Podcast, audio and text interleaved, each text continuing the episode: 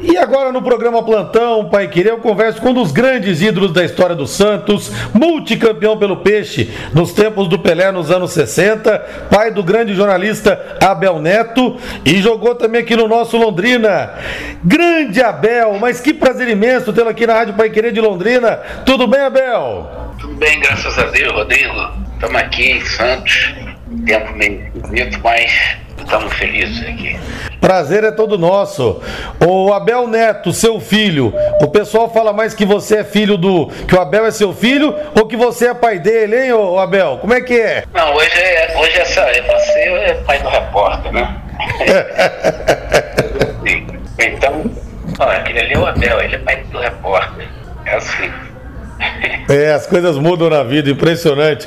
Mas, Abel, os, os Santistas estão preocupados, Abel. O Santos cai esse ano para a segunda divisão? Ah, não, não acredito não. Eu tenho visto os jogos aí e, embora o Santos esteja numa situação bem difícil, é, é mais fácil o Santos recuperar do que continuar nessa situação que se encontra, eu acho. Tem feito mais contratações, então acho que com essas contratações é um time revigorado, um time novo. Com certeza o Santos ainda vai dar a volta por cima. Tomara, essa camisa branca não pode ser manchada com uma queda para a Série B. Mas, o Abel, toda vez que o Milton Neves te entrevista, ele conta a história que o Carlos Alberto Torres, quando você estava no América e estava no Fluminense, o Carlos Alberto Torres tinha medo de enfrentar porque você botava ele no bolso, botava no bolso o futuro capitão da Copa de 70, né, Abel? Toda vez o Milton Neves lembra isso. Não, mas isso aí foi, foi o Carlos Alberto que falou, né? Sim. Acho que a gente jogou contra uma ou duas vezes só, entendeu? Eu tive a felicidade de ir bem no jogo contra ele. E quando ele veio pro Santos, ele, foi ele que me indicou para que eu viesse para cá. Falou pro representante do Santos lá no Rio que estava tratando com ele para ele vir pro Santos. Aí ele falou: ah, vocês estão procurando um ponto esquerda para dar um descanso pro Pepe, Pepe Tava jogando muito, né? Muitos jogos. E vocês não levam o Abel. eu com ele pra cá. Ô Abel, mas é, você e o Edu, né? Os dois jogavam tanta bola que você ficou na ponta esquerda e passaram o Edu para direita, né? Para vocês dois poderem jogar, porque não dava para um dos dois ficar fora do time. É verdade, é verdade, mas é, tenho o maior respeito pelo Edu, porque eu acho que ele nem é desse planeta também. É verdade. Ele, que o menino jogava, brincadeira. Eu tive a felicidade de, de jogar junto com ele, de empurrar ele lá para a ponta direita para poder jogar.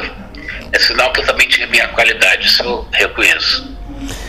Ô Abel, e, e o Pelé, Abel? Puxa vida, é difícil assimilar que o rei não está mais entre a gente, até agora passados aí oito, nove meses, né, Abel?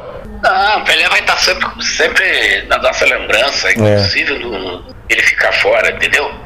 Não só a nossa que eu, por exemplo, tive, joguei com ele durante seis anos e as outras pessoas, né, que é inesquecível durante os jogos, é, no Santos mesmo, por causa dos 10 minutos de jogo, tem aquela parada para lembrar o Pelé e em outra, todas as partes, ele é inesquecível.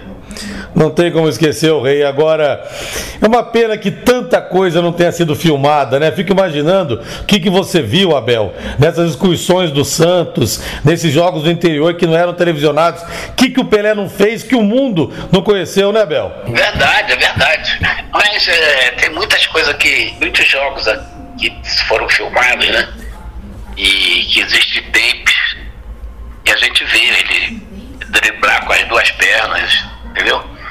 Dar um passo com a perna esquerda para a perna direita.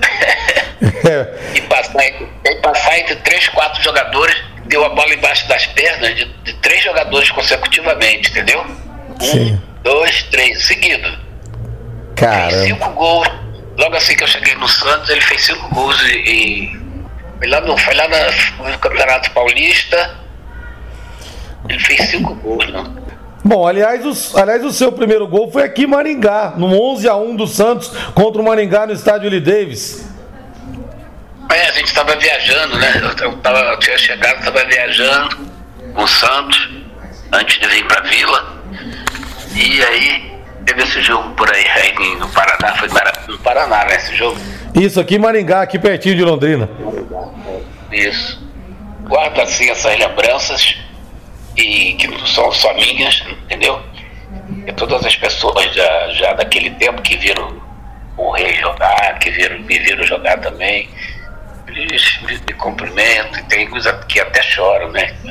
Porque lembram daquele tempo, não sei se é porque lembram daquele tempo e vê a situação de hoje, mas essa situação de hoje com certeza vai mudar.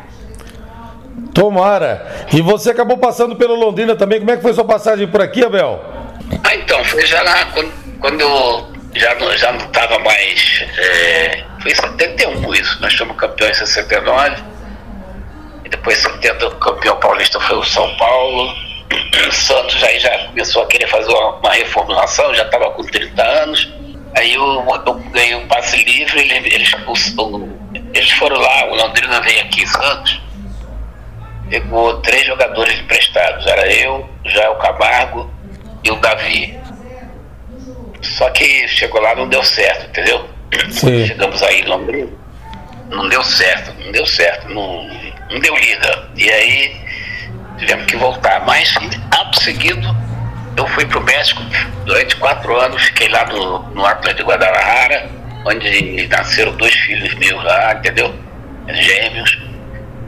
E fui muito feliz ainda. Já com 30, parei de jogar com 35 anos. Olha só, os dois gêmeos então são mexicanos, Abel? Eu não sabia disso. São mexicanos, Donald Douglas. Nasceram em Guadalajara, e não, Jalisco, México. E não tem nenhum neto que joga bola, não, Abel? Olha, infelizmente não. Tem, tem, eu tive três filhos homens graças a Deus, todos bem encaminhados na vida, professores de inglês, falo inglês, falo tem mestrado, tem doutorado, vou fazer doutorado, estou fazendo doutorado na USP aqui em São Paulo, um, outro já está encaminhado. Dá aula de futebol aqui no, aqui no, no Santa Cecília, que é o, a faculdade aqui do Marcelo Teixeira, ele é o professor de futebol. Tem tem a licença A da, da CBF, entendeu? Só que ele é professor de futebol, mas não, não é. Não, não, dá, não tem time, não, nunca, nunca participou assim. Sabe tudo de futebol. Então, quando precisar de um treinador aí para iniciar a carreira aí, pode levar o Douglas, que ele sabe tudo de futebol, é professor da, da universidade aqui é isso aí. Opa, bom saber. bom saber.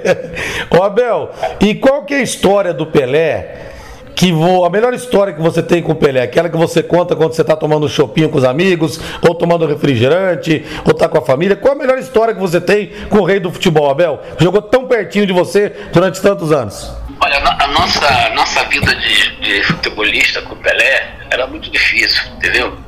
Por quê? Porque o Santos jogava a cada três dias e em lugares diferentes.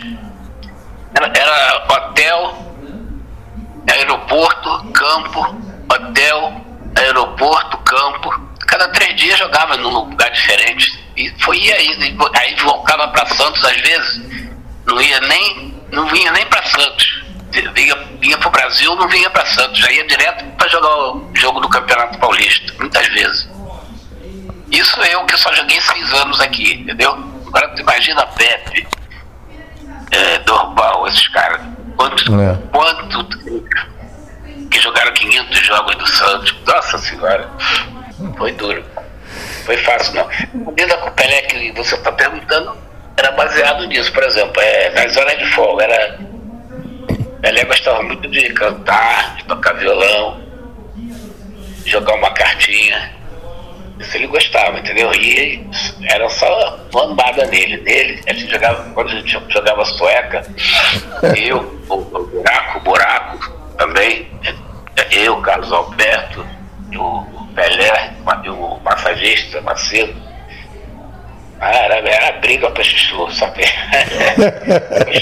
gostoso, E o Pelé não admitia perder nem no Paroímpo, né, Bel? é, mas, mas não tinha jeito, porque a gente era sabe como é que é a vida de jogador de futebol? É, é naquela época era concentração direto, né? É. Quem respeitava bem a concentração é, ficava jogando, jogando no baralho o tempo todo.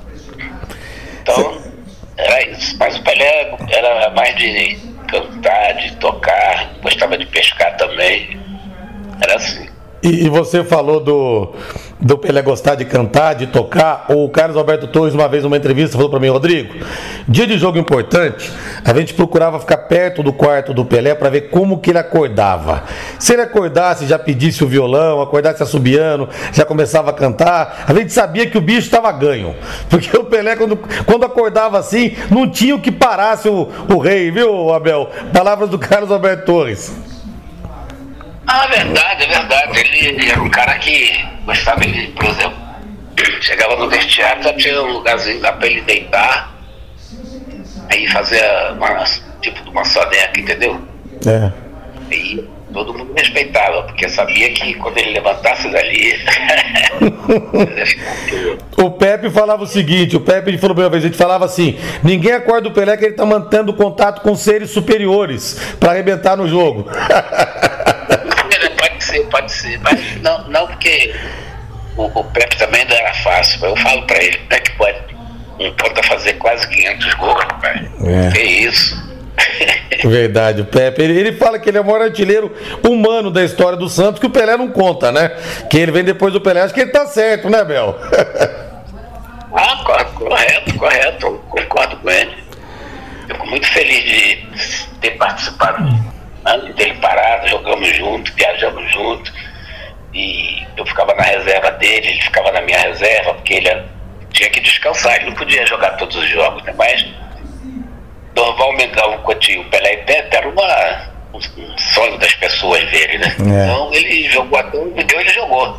Mas, e graças a Deus, até hoje ele está aí com a gente, ele, a gente faz parte de um grupo aí seleto do Santos eu tenho a felicidade de participar desse grupo. E ele é um, do, é um dos integrantes dele, Megaldo, Edu, Manel Maria, Sérgio Chulapa, Clodoaldo. Nossa. A gente, a gente é um grupo que o Santos hoje no, no marketing, entendeu? E, e, e, quanto será que esse timinho não valeria hoje que o senhor citou? Aí, né, Bel? ah, você nasceu no, na época errada. Mentira. Nasci na época certa, tanto que estou aqui até hoje. Sou conhecido, isso é muito importante. Ô Abel, e a noite do Gol Mil, 19 de novembro de 69, Santos e Vasco no Maracanã? O Gol Mil não estava saindo de jeito nenhum, né? Até contra o Bahia, o Pelé driblou o goleiro, o zagueiro Nildo tirou a bola em cima da linha, foi até punido pelo Bahia. Como é que estava o Pelé antes do jogo naquela noite no Maracanã? Ele estava muito apreensivo, estava tava nervoso porque o gol não saía, estava ansioso, ele estava diferente do normal ou ele deitou no vestiário antes daquela dormida, como ele sempre fazia? Como é que foi?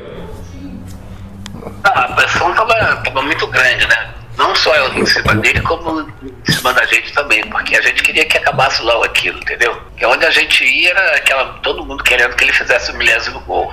E pegava a bola, em vez de ir pro gol para decidir o lance, a gente, todo mundo, tanto eu como o Edu, como o Manuel Maria, Clodoaldo, que foi o cara que deu, parece que foi ele que deu o passe pro, pro pênalti, né? Que é, foi mesmo. Então, é, a gente, a preocupação era a bola pro Pelé fazer logo o milésimo gol. A gente estava mais preocupado do que ele, muitas vezes. E o Carlos Alberto Torres teve aquela iniciativa de colocar todos vocês no meio-campo, né?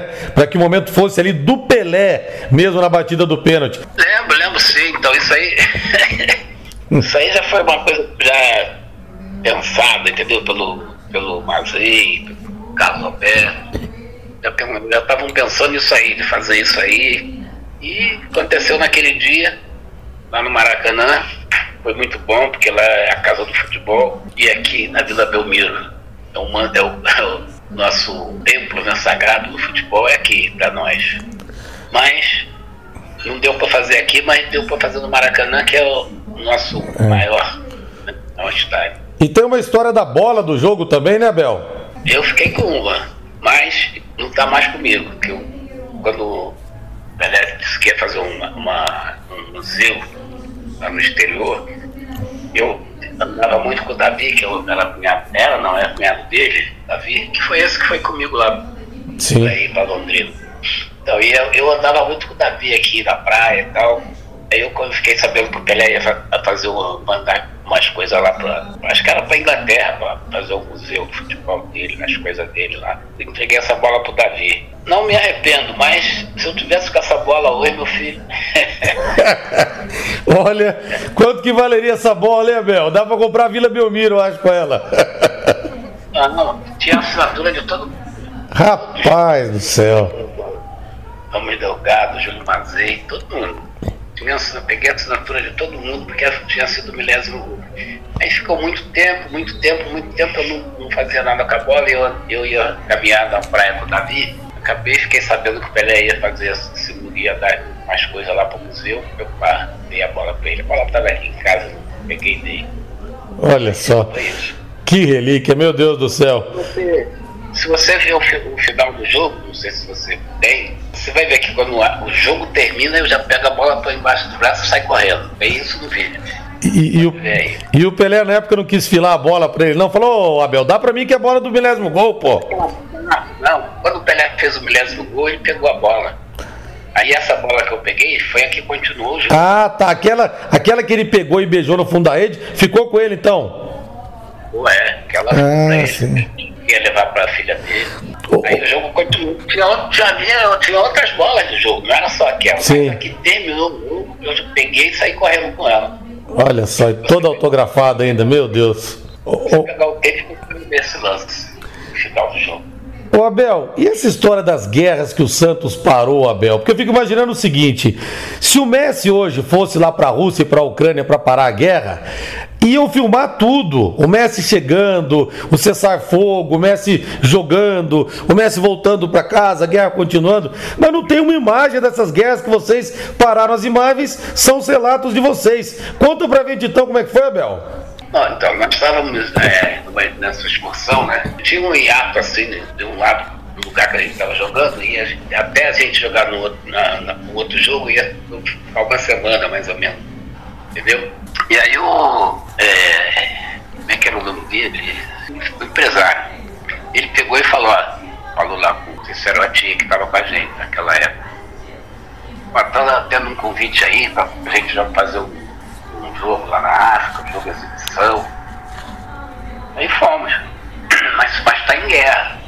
E como é que a gente vai? Não, tá tudo arrumado. Se vocês, se o Santos for, a gente dá um tempo na guerra. Foi isso. Uma trégua assim. Uma trégua de uma semana.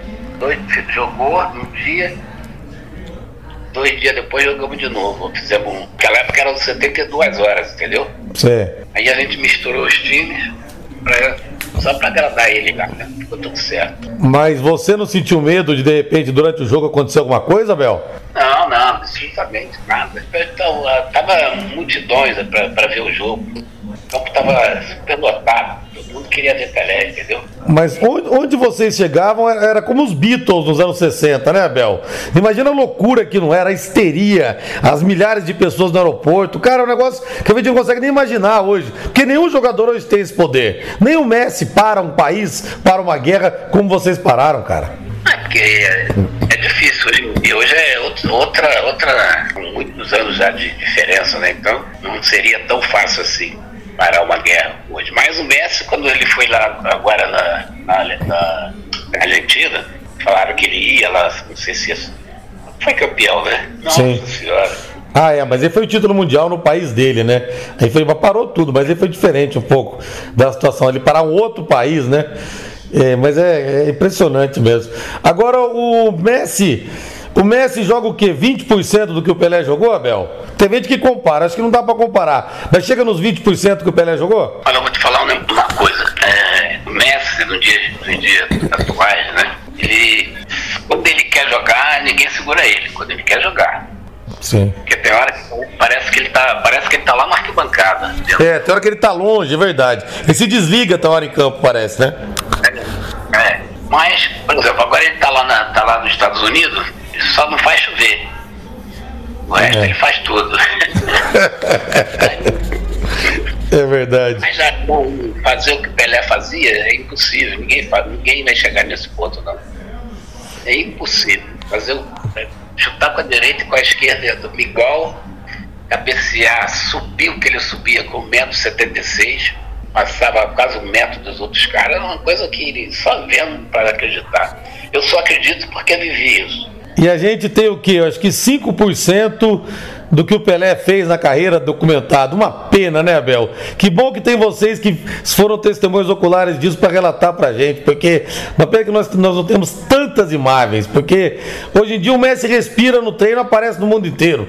Imediato, né? Negócio de Instagram, de redes sociais. Já pensou se na época de vocês fosse assim? O Pelé ia ser 20 vezes maior do que ele é, né, Abel? Não, mas o Pelé é conhecido no mundo inteiro. Eu, eu, eu é, depois que saí do Santos, que eu te falei, né? Fui pra, lá pro México. Depois do México, fui ser treinador lá no Catar. Fiquei quatro anos lá e viajava, entendeu? De férias pro Brasil. E quando eu saía lá do Catar para viajar pro Brasil, eu ia parando com a família, porque eu, as férias eram três meses. Aí eu ia parando com a família. Aí, você é da onde? Eu sou, eu sou Brasil, ah, Brasil, Pelé. É. Nem falava que era do, tinha jogado no Santos, nada, só falava você é da onde eu dizia. E acredito que muita gente hoje ainda passa por isso. Chega lá é. fora, diz que é brasileiro, ah, Pelé, Santos. Até assim, hoje. Até hoje é assim mesmo. O Abel, pra gente fechar aqui, o que você tá fazendo hoje, Abel? É, faço parte lá do marketing do Santos, com esse grupo que eu te falei. Qualquer coisa que tem no Santos que vai ser uma festa, vai ser um, alguém que quer fazer alguma coisa pro Santos e tal, de escolinha, tudo a gente vai. E, vou te falar que ele é eu, Edu, Sérgio Chulapa, Manuel Maria, Pepe, Mengal, são esses. A gente, eles pedem, mandam carro, mandam isso, a gente vai. Aí não sei se aí em Londrina tem, tem escolinha do Santos, tem? Tinha uma aqui, eu não sei se ainda existe, mas tinha sim uma, uma aqui, a Vila 10. Tinha aqui em Londrina sim. Até o Mengável veio aqui uma vez também. Ah, então, tá vendo? É isso. É sim. isso. E mas eu tenho, eu tenho aqui na minha, na minha residência, eu fiz um, com a minha esposa e a minha filha, fizemos uma loja de bolos, entendeu? Bolos ah, caseiros. Sim. Ah, bolos caseiros. É, Milton Neves sempre fala, ah, Abel, dá o endereço aí do teu, do teu, da tua casa de bolos. Ele sempre fala, de vez em quando ele me liga para falar no programa dele. Sim. E aí ele já ri, né, porque tem essa casa de bolo aqui. Quando vier aqui em Santos, vem aqui, República do Equador 34. Opa, República do Equador 34, como é que é o nome? É, Vebel. Vebel. É, bolos caseiros. Eu vou passar aí e eu também tenho muita vontade, sabe, de fazer o quê, Abel? De ir no, no bar, na padaria do Carlinhos, aí onde vocês se reúnem. É. Os ex-jogadores todos. Rapaz do céu. Imagina as histórias que não saem com o microfone desligado, né, Abel? ah, meu, essa, lá sempre tem uma cervejinha, uma coisa aí, então as pessoas vão tomar uma cervejinha, beliscam alguma coisa, só pra se encontrar, entendeu? Bom demais, né? Abel, querido, quero te agradecer pelo bate-papo, um prazer imenso falar contigo. Espero, quando for a Santos, te conhecer pessoalmente, conhecer aí também a, a loja de vocês aí, a, a doceria. Muito obrigado, grande abraço, fica com Deus, viu? Eu que agradeço.